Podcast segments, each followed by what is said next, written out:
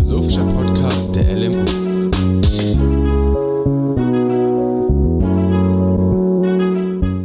Hello and welcome to today's episode about artificial intelligence. My name is Victoria and I'll be hosting the first English episode of FIFO today. Um, so a quick summary of what I'm going to talk about today is first I want to define artificial intelligence and explain to you what the key structure of it is. And then we will drift off to a more philosophical part and in which I will be implementing humanoid robots and if consciousness and artificial intelligence is possible. And we will look at the future and the results we have so far and also at the chances and risks there is out there. And also we will be looking into responsibility and the balance. And in the end, I will summarize our progress we did so far in this episode. Before we go further into what exactly AI does and the basic structure of it, I first want to explain the difference between two different kinds of AIs. Most people know AI as the strong AI. It's actually a theoretical AI, which means it's not, yeah, realistic yet, but it's a form of artificial intelligence which has the same intellectual abilities as humans or even surpass him in it. And weak artificial intelligence, on the other hand, is generally developed or used for specific application domains. Uh, a good example for this would be Siri for an iPhone. And weak AI has usually one specific task that they recognize, use algorithms to solve it. Like, um, yeah, for example, navigation systems, voice recognition, character recognition, and such. And strong AI, also called artificial general intelligence, um, tries to make logical thinking or makes decision based off uncertain tasks, tries to plan and learn, and communicates in a natural language. And all of these abilities used in one artificial intelligence is called a strong AI. And yet it has not been possible to generate this type of intelligence. But we are getting better at it. We are getting better at creating such an AI. So before we go into deep details about the philosophical aspect of any AI. Uh, I want to actually explain in detail how weak AI works because we're working on that and people are getting better at it. And our main goal is to figure out how to surpass this weak AI system and go up to a, well, higher level.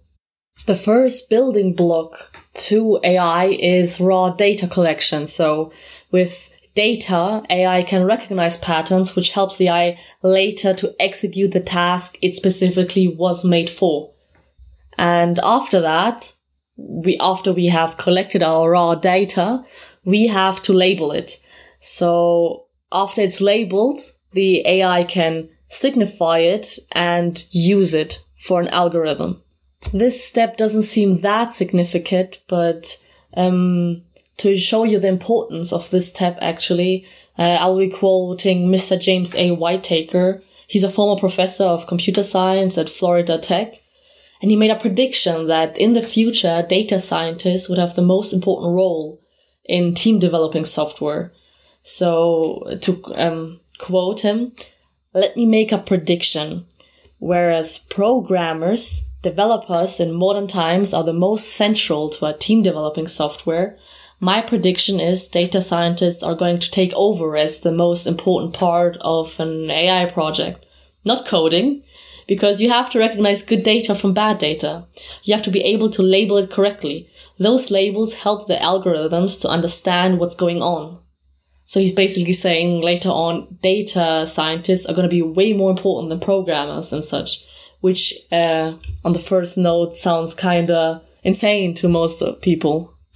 Next up, after we have collected our data and we have labeled our data, we are trying to put our data in an algorithm.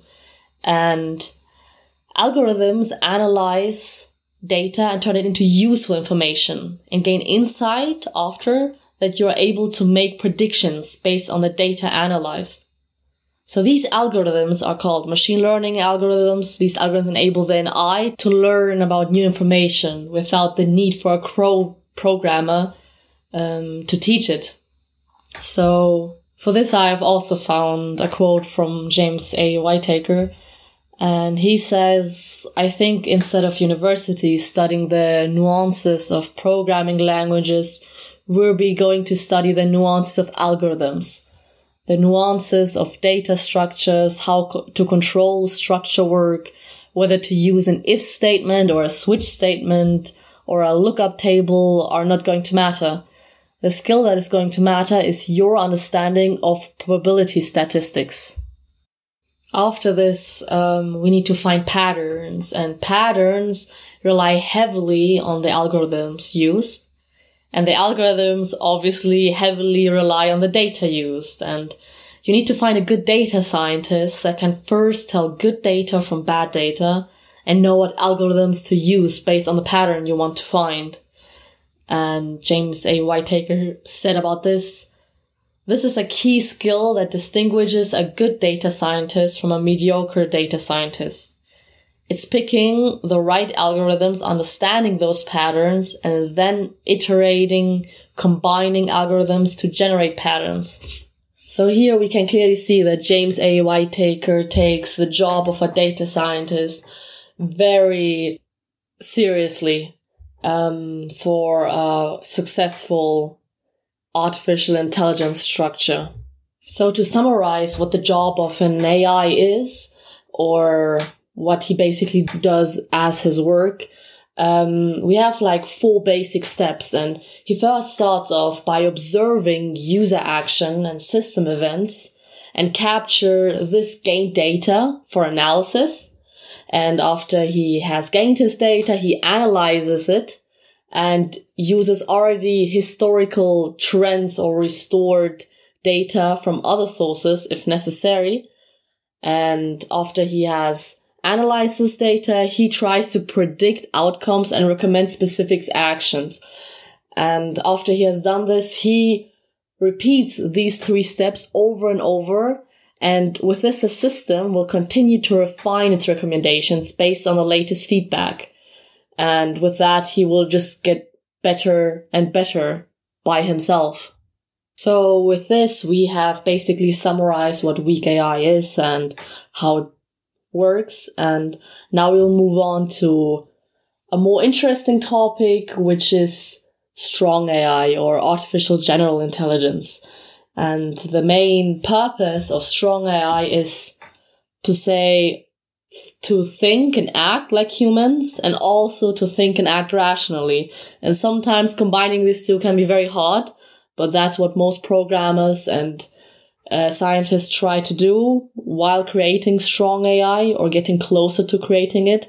But we have not yet reached um, the goal of actually having a real strong AI because we're still lacking one big component, which is trying to humanize our technology and humanize, for example, robots to that degree that we can say it has its own consciousness can act and think fully like a human. And it can also do this all while talking in a general, understandable, and natural language for us humans. So before we will try to ask deep philosophical questions about AI, um, I firstly want to try to explain how much possible it is for an AI to have consciousness and how possible it is for an artificial intelligence to actually become as close as possible to a human or act as human as possible. And for that, we firstly need to understand what is consciousness? What in the human body and what in the human mind is there for us to understand and note it as consciousness? And a lot of people have different thoughts on this. And if you ask uh, a lot of people, they usually answer with emotion or intuition and such. But nobody has a real idea of what consciousness is. And the interesting thing about uh, this question is that this exactly is consciousness. So to make it like understandable, the awareness of external and internal actions are usually defined by a set of components of thought, like, for example, you hear something, but you don't know how your hearing works. So the thing is, if you tell yourself, I will raise this arm right now, and you know how to raise it, you're recalling your consciousness to do so. But you yourself don't know the mechanics of your arm.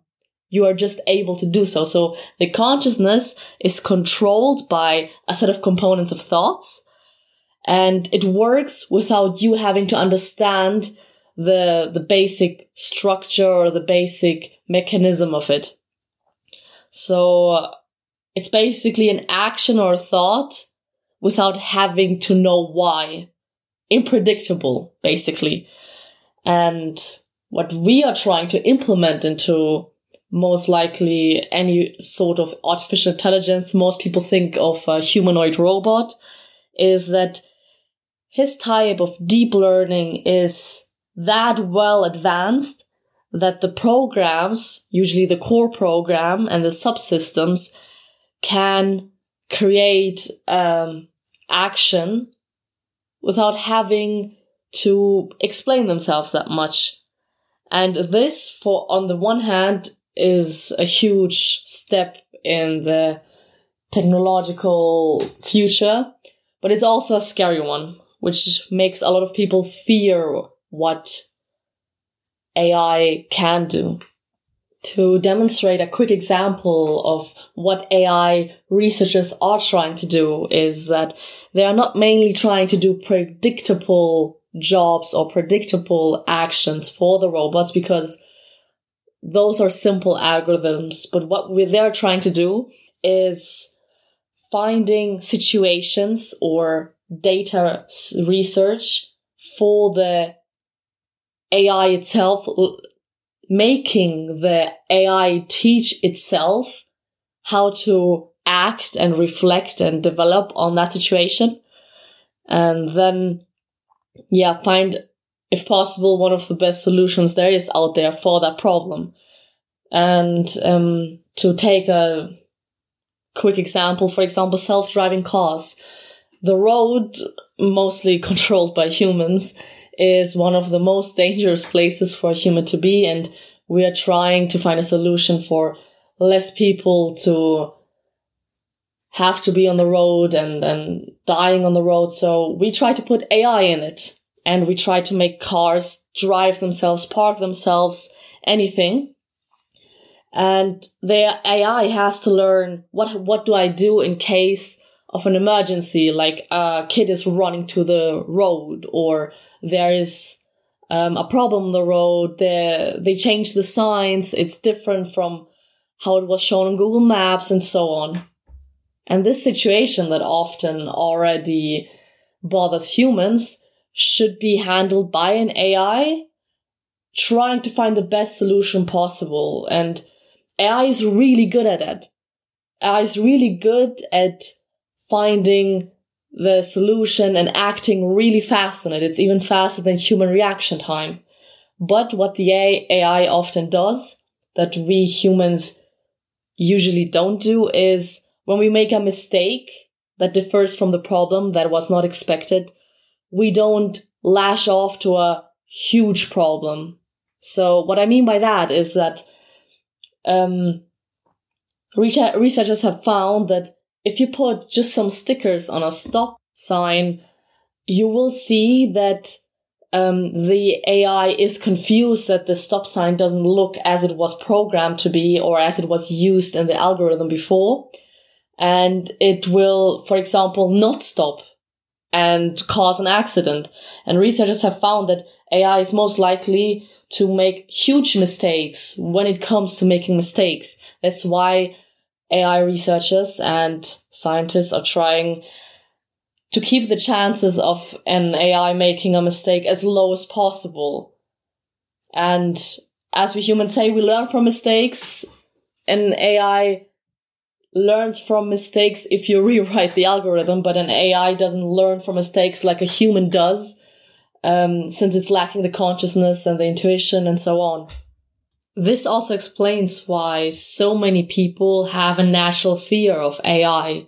Um, it's not very predictable how it's acting and it's acting in a way more neutral way. And there's this lacking component of emotion that makes us fear AI naturally.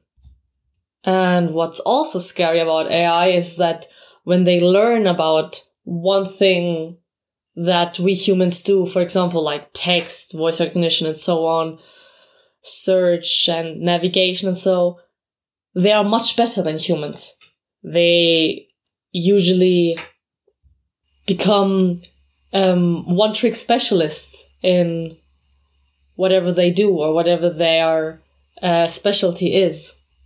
And trying to test these limits of their nearly expert ability in whatever task or algorithm they are programmed for, and the limits of them understanding their own faults and mistakes and trying to fix them or not make them again is what AI researchers do. They try to reach the best possible limit for this. And to give you like a quick introduction to what it means for an artificial intelligence to be as valuable and as programmed as possible. Um, I have some key abilities that the artificial intelligence need to be performing with so it can be considered as close to a human as possible and and that would be uh, data analytics action language generation language control deep learning text anal- analysis, problem solving, decision making, evidence based reason, because if you cannot comprehend why the artificial intelligence is acting the way it does, you will most likely make even worse mistakes in the future. So you need this evidence based reasoning of the artificial intelligence. It needs to learn that. Um, yeah, language understanding, obviously sensors and such. And with that, you basically have a very closely generated humanoid artificial intelligence. And of course, we humans are much more than just these processes. But at least we can say if an artificial intelligence learns all these steps, they will act like a human, or at least it will seem like they are human. And um, a lot of the artificial intelligence controversial philosophical questions are around if pretending to be human is enough for it to be called consciousness or for it to be saying that it is a real human. And trying to humanize robots seems at first glance like a very scary vision.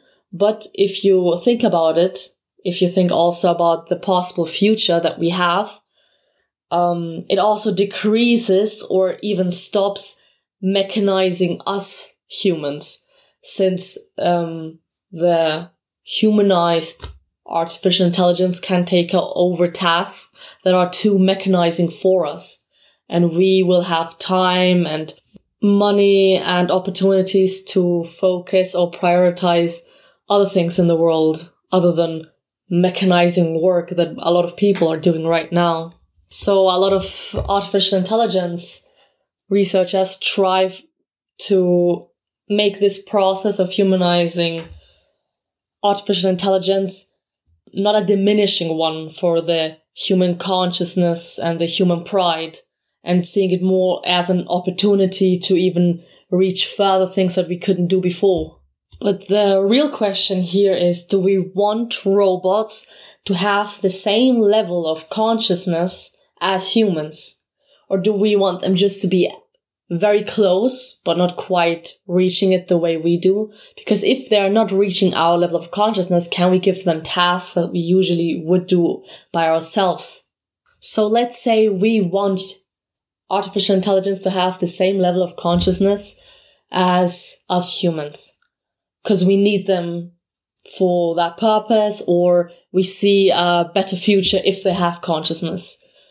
The other question is, are they even possible to have consciousness? Because we can't clearly define it and we don't know how future events could occur if artificial intelligence has its own consciousness. And this leaves the question, how do we prove that um, any programming of a digital computer or any sort of artificial intelligence has a consciousness. And for this, there is something called the Turing test. And the Turing test basically is a test where we have a player C, the interrogator, and he's given the task of trying to determine which player, and whereas there is player A and player B, is a computer and which is a human. And the interrogator is limited to using responses to written questions to make the determination. And if he fails to, well, determine if player A or player B is a computer, you can say that, yeah, the computer can pass as a human since he cannot tell the difference. And if you cannot tell the difference, it is the same. And hence this Turing test is that widely known, is also widely criticized. And one of the critics is the Chinese room argument by the American philosopher John Searle. And John Searle uh, published an article in 1980 in which he finds a description of how the Turing test can be still failed even though the computer cannot be identified as a computer. And for that, I will just quickly summarize the Chinese room argument.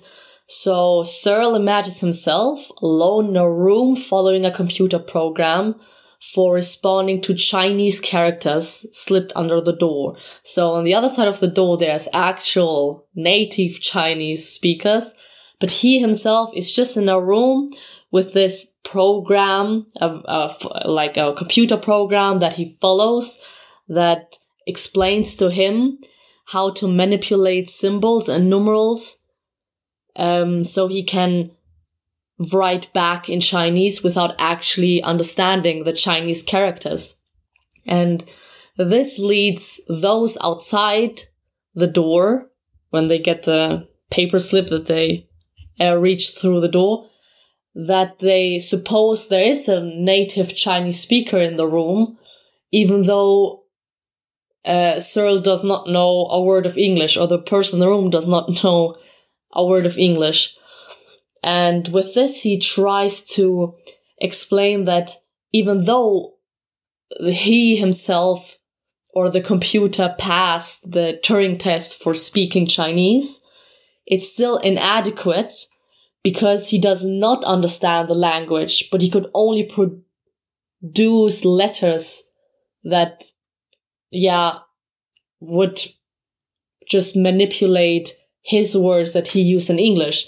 So there's no real understanding of the language.